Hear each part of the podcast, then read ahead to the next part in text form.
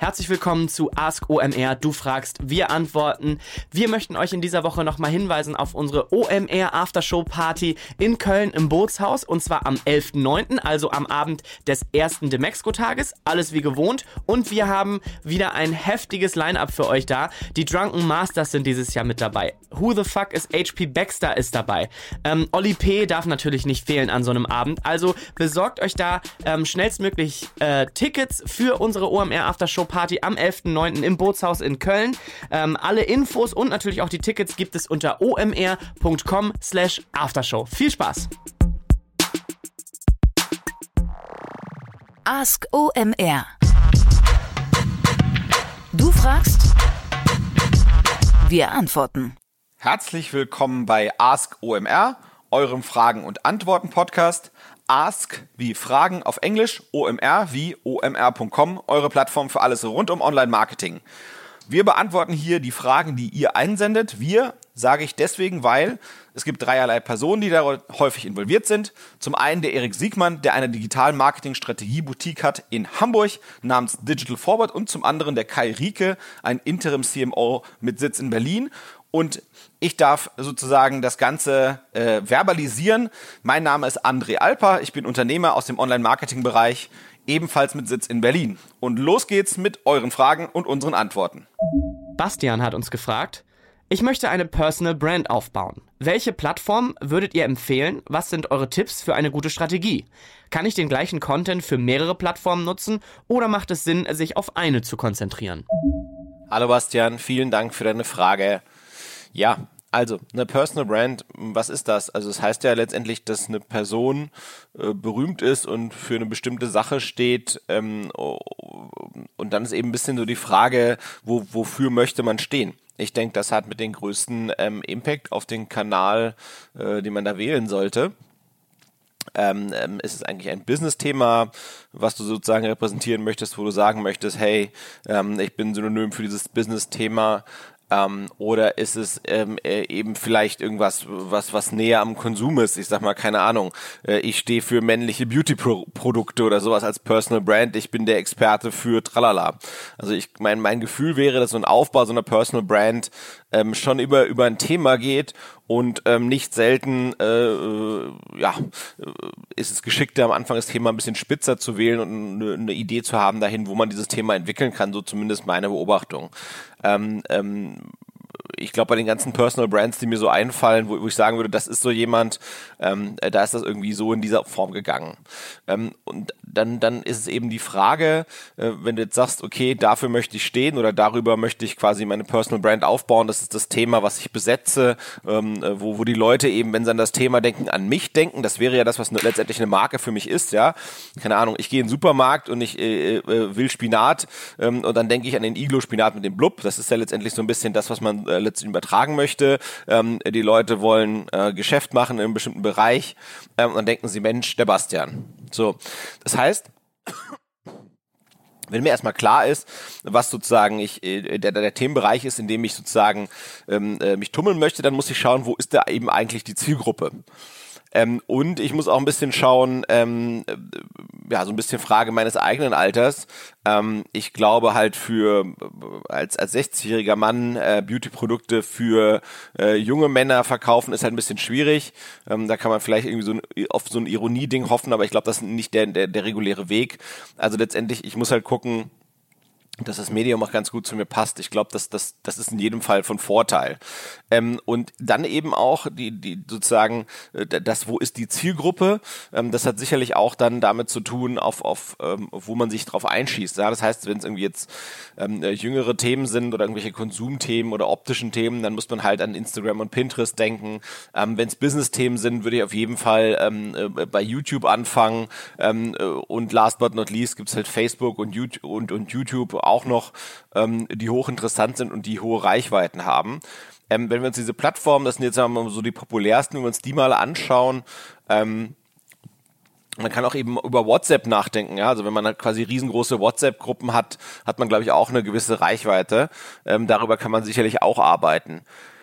Ähm, es gibt ja diese Mary Meeker, das ist so eine Dame, die, glaube ich, seit, keine Ahnung, 20 Jahren oder so immer so ein bisschen den, den aktuellen äh, Stand des, des, des, des weltweiten Business im Internet äh, abträgt. Ähm, ähm, die Firma, die das publiziert, heißt Bond äh, Capital, also Bond wie der James Bond Capital und dann Mary Meeker mal googeln. Ähm, da sieht man zum Beispiel, dass in den letzten zwei Jahren oder anderthalb Jahren äh, die Plattformen, die am meisten wachsen, ähm, Instagram und YouTube immer noch sind und eigentlich alle anderen sind halb, halbwegs konstant mit leicht, mini, mini, minimal abnehmendem Trend, also Facebook und Twitter und wie sie alle heißen. Ähm, das heißt, mit der anderen Worten, was will ich damit sagen?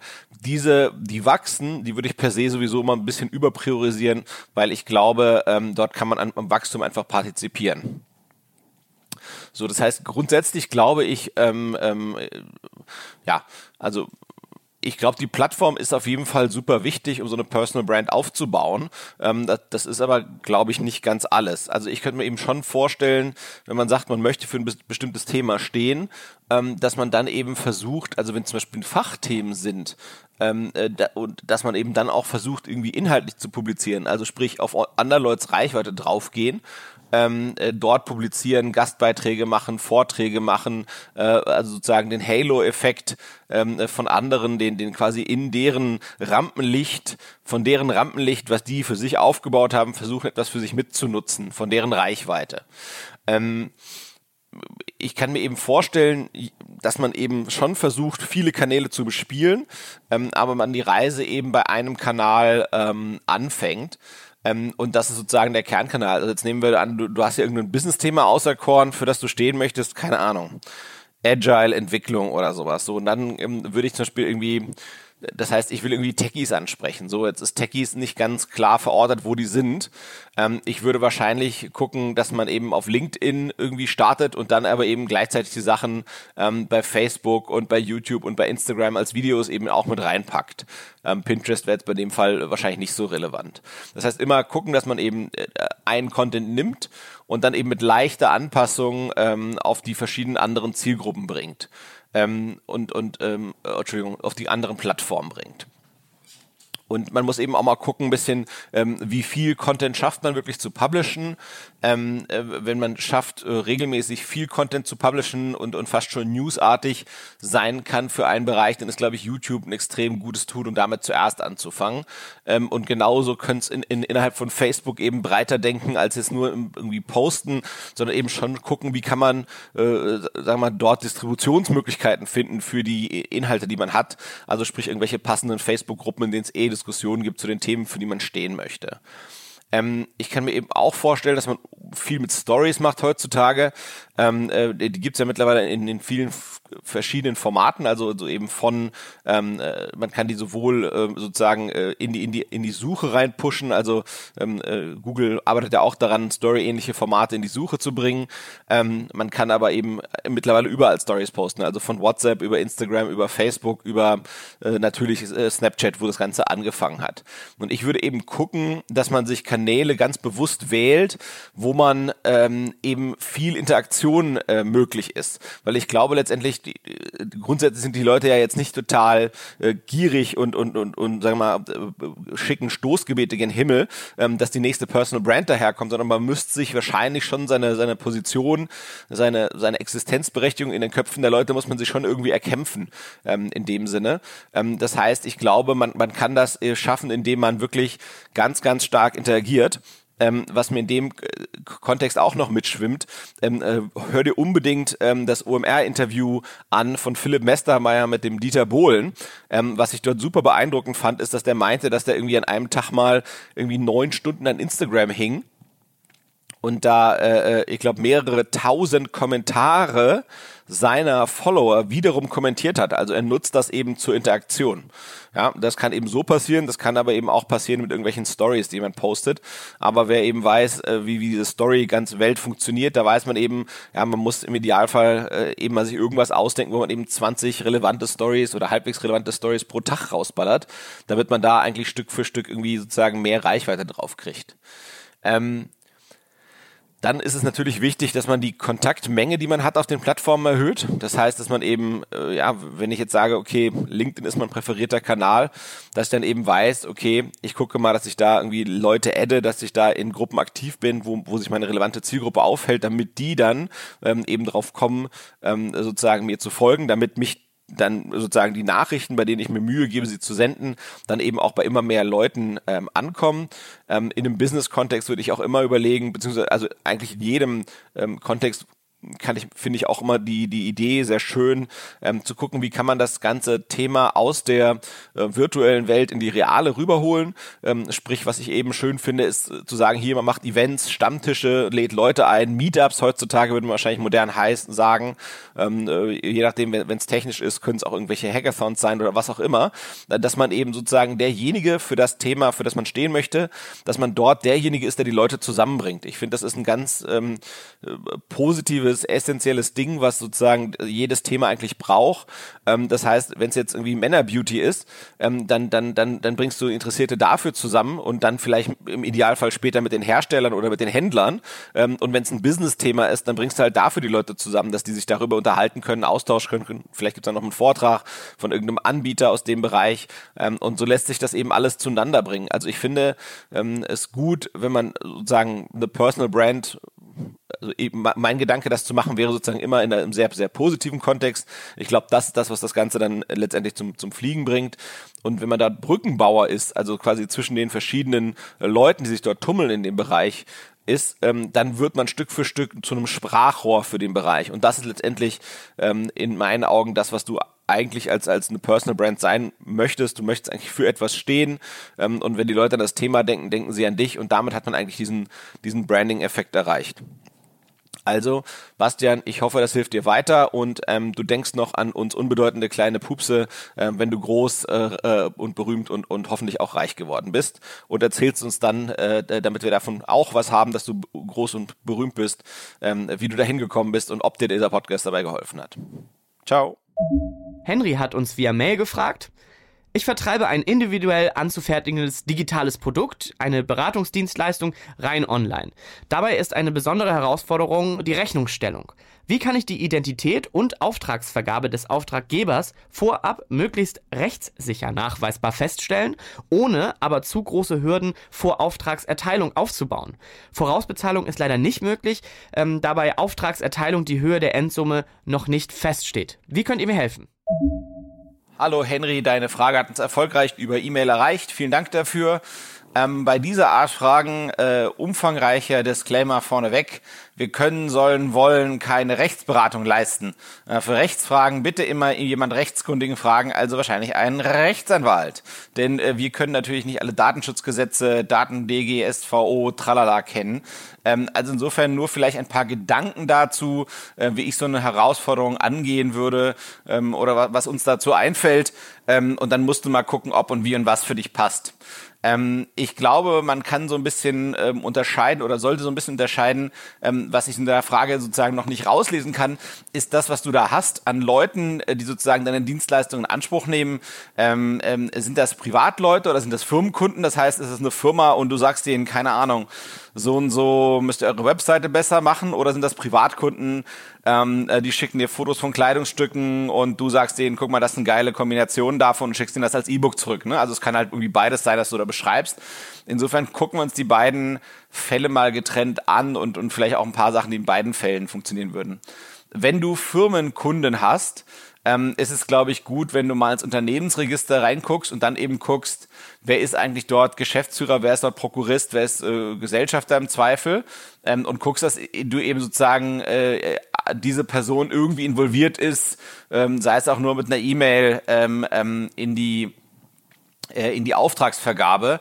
Ähm, man kann ja auch sagen, dass die Leute zum Beispiel nur äh, von ihrer Firmen-E-Mail-Adresse ausschreiben können und eben nicht ähm, von der kostenlosen Google-Mail oder Yahoo-Mail oder GMX-Adresse, also eben nicht über einen Free-Mailer, äh, wo jeder relativ einfach eine E-Mail-Adresse machen kann, sondern wenn das Firmenkunden sind, die du hast, die du sozusagen äh, gewinnen willst, dass die dann eben wirklich von ihren offiziellen Firmen-E-Mail, also von der Firmendomain aus eine E-Mail schreiben, wo man eben auch sehen kann, Mensch, auf dieser Domain ist auch die Webseite des Unternehmens. Ähm, Genau, und dann, was man eben auch noch machen kann, da bin ich mir eben aber auch nicht sicher, äh, ob das sozusagen datenrechtlich so sauber ist. Äh, man kann sich ja schon die IP-Adressen mitschneiden und dann kann man eben bei so, ähm, äh, da gibt's ja Dienste wie Ripe, also ripe.net, Ripe. Dort kann man dann eben E-Mail-Adressen checken, ähm, äh, gehört, gehört die E-Mail-Adresse da wirklich, äh, gehört die IP-Adresse da eindeutig zu einem Unternehmen. Ähm, das muss man eben mal gucken. Ähm, was ich super einfach fände und was ich auf jeden Fall machen würde, ist ähm, so eine Art, sowas spielen wie so eine Art Double Opt-in, dass du denen halt eben das Angebot rüberschickst per Mail äh, und die kurz äh, äh, antworten mit hier ist, hier ist, ist hiermit bestätigt. Und ich glaube, dann bist du auf jeden Fall schon mal einen guten, auf einem guten Weg, wenn das kommt von der Firmen-E-Mail-Adresse.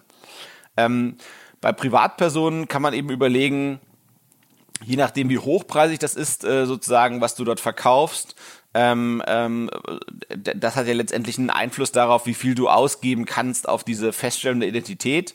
Da kann man eben gucken mit sowas wie, wie in so einer Schufa-Auskunft, ob man da arbeiten kann. Ähm, da kriegt man ja auch manchmal Daten her. Ähm, es gibt auch so Startups, die sich in dem Bereich äh, tummeln. Eins ist Bonify. B-O-N-I-F-Y hier aus Berlin, die tummeln sich da auch so, so, da kann man halt eben auch die Bonität von Kunden checken, ja, also das heißt, wenn die was bestellen, zahlen die dann auch immer, was ja auch super wichtig ist. Ähm, und dann gibt's ja verschiedene ähm, äh, Identifikationsverfahren im Internet, äh, da kann man eben gucken, äh, hängt halt auch wieder davon ab, was man dort äh, ähm, äh, anbieten möchte, äh, sozusagen wie hochpreisig das ist, was man dort verkauft, dann kann man eben, hat eben starken Einfluss wieder auf, auf, auf das, wie man investieren kann in diese, sagen wir mal, Kundenidentifikation. Ich glaube, die ganzen neuen Fintechs und Banken ähm, von heute, die zeigen das eigentlich sehr gut, ähm, wie man da Identifikation betreiben kann. Es gibt auch Dienstleister, die, die, die haben das als Inhalt quasi, dass sie, sagen wir mal, die Menschen identifizieren. Ähm, äh, ein, eins, was mir sofort einfällt, ist ID Now aus München. Also ID wie I und äh, Ida und Dora, also die beiden Buchstaben und Now wie jetzt. Äh, ich glaube, die haben eine .io-Adresse, also ID also idnow.io als, als, als Webadresse. Ähm, die bieten verschiedene Methoden an, wie man halt eben, ähm, die sind eine Software-as-a-Service-Anbieter und die bieten eine technologische Lösung dafür an, dass man eben Kunden identifiziert. Ich glaube, das ist für alle groß skalierten Fälle ähm, auf jeden Fall ein guter, vernünftiger Weg, ähm, ähm das zu machen.